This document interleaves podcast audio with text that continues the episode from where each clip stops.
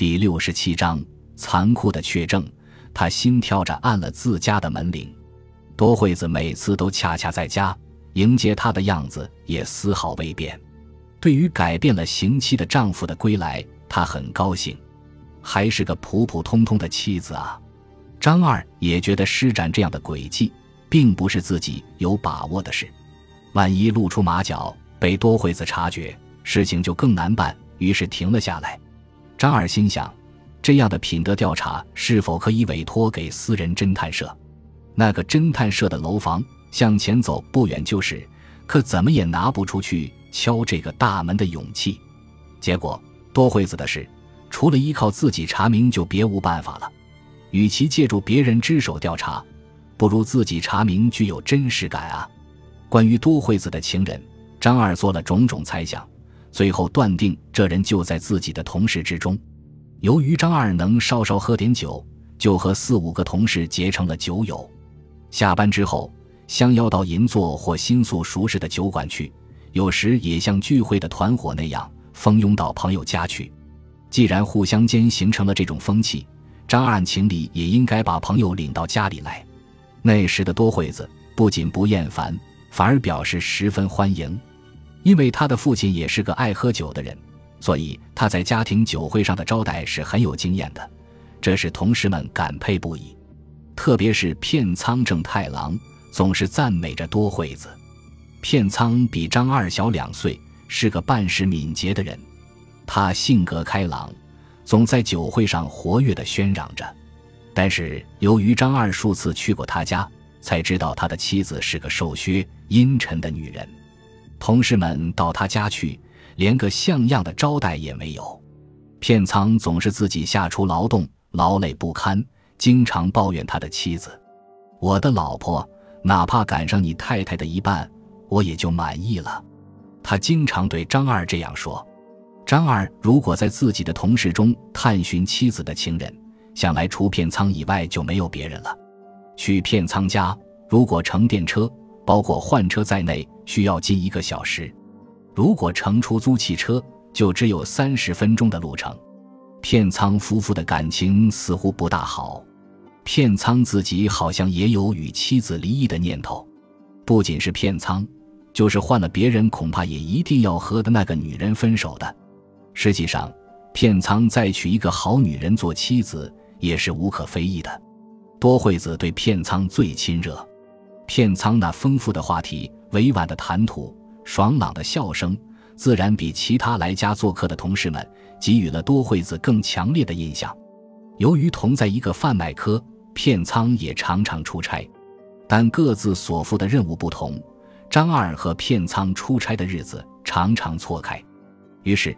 张二出差，片仓就留在公司；而片仓出差，张二就在公司留下来，就是同时出差。回到东京也是各有早晚的。这个时间的差异，使片仓在张二不能察觉时和多惠子相会的时间相当充裕。就是同在室内巡视业务，因所负任务不同，多惠子和片仓在外面相会，张二也是不知道的。片仓巡视的区域。因业务上的某种理由，张二更不了解了。由于这个原因，片仓最近不常来张两家，其他同事来做客，只有他露在圈外，这倒使张二更加怀疑了。但是还没有获得确证。如果查明二人之间的关系，张二至少要向公司请上十天假才行。查不出来，就只能尾随在妻子和片仓的后面。这对动作迟缓的他来说也没有成功的希望，而且万一失败，被对方察觉出自己的意图，将会把事情推入更加恶化的状态。不这样做，是张二出于自己的秉性，为了顾全体面的缘故，不假别人之手，不占自己上班时间，又使对方不察觉。像这样取得确凿证据的方法，难道没有吗？他整天冥思苦想，但是像这样的好方法。怎么也想不出来，他连日想着这件事，无论如何也要找出个办法来。真的没有什么办法吗？想一想，又好像是有的。稍微夸张一点的说，即使在工作余暇回家吃饭的时候，他也不失时机地盘算着。不用说，别人当然不知道张二在想着那件事。片仓对张二也没改变平日的态度，多惠子更是什么都没留意，依旧勤勤快快的细心照顾着他。张二认为多惠子在家里与片仓幽会也是有可能的，于是他往来于住宅和公司之间，企图发现通奸者，这也是一种奇异的心情。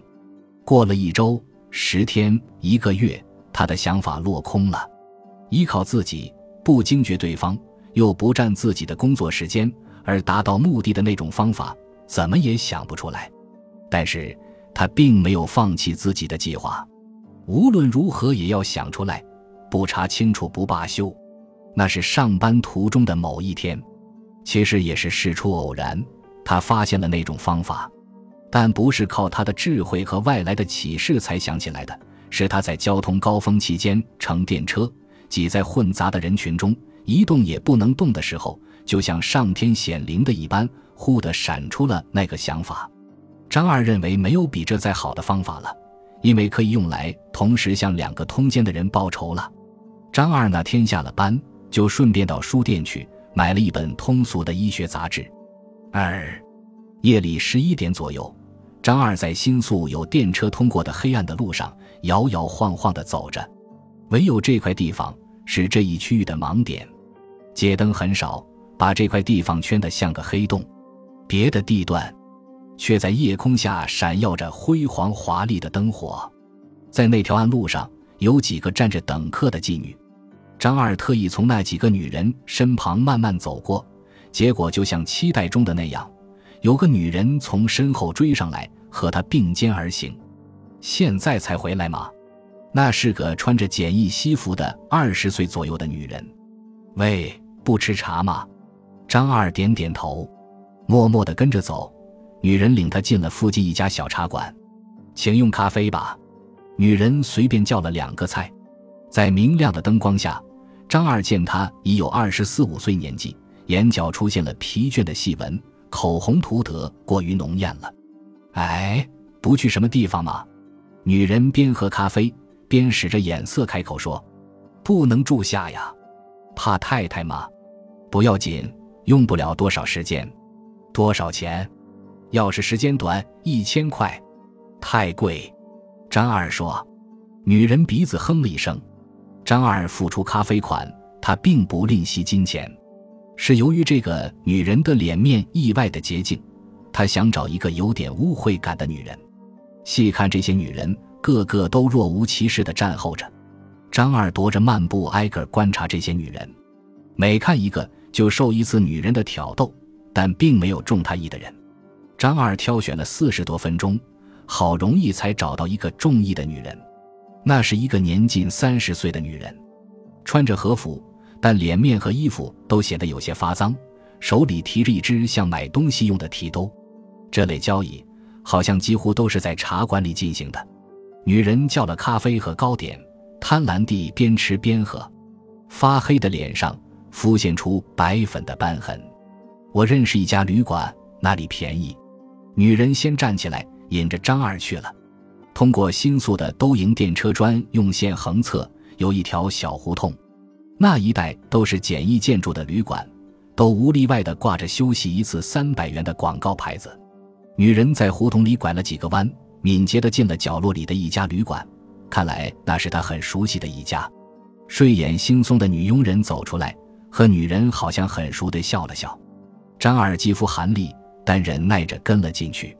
上了狭小的楼梯，中间是走廊，两侧是并列的房间。女人简直像到自己家一样，径直的走进去。那是一个三叠大小的房间，稍微有点冷。房里放着一张朱漆的饭桌，墙角处装着一只小三面镜，估计那是装饰品。门口和隔扇之间。挂着一幅脏污的，好像戏台幕布似的布帘。女人在女佣端来粗点心和茶水退出之后，便要求预先付款。张二拿出一张千元的钞票，这点够吗？难道连房钱也要我白送吗？女人眼边现出黑圈，她拉开旁边的隔扇，取出被褥铺上，并摆起两个枕头，被子下边叠放着将洗过的带格子花纹的睡衣。女人赶紧脱掉衣服，换上睡衣，一点不避男人的眼目。快点换衣服呀！超过了时间，不付超过费可不行哟。若还是那么慢腾腾地，也可以吗？张二还穿着洋服照就站在那里，枕边亮着桃红色的弱光小台灯。女人斜眼看张二脱了上衣，就随便的钻到被窝里去。张二闭上了眼睛，带着病吗？他问女人。害怕吗？女人不出声的露牙笑着。等一会儿。对不起，你放心吗？我放心。要是担心，我这儿有预防的东西啊。女人把手提包拉近到身旁。不可以了。嘿，真勇敢啊！感谢您的收听，喜欢别忘了订阅加关注，主页有更多精彩内容。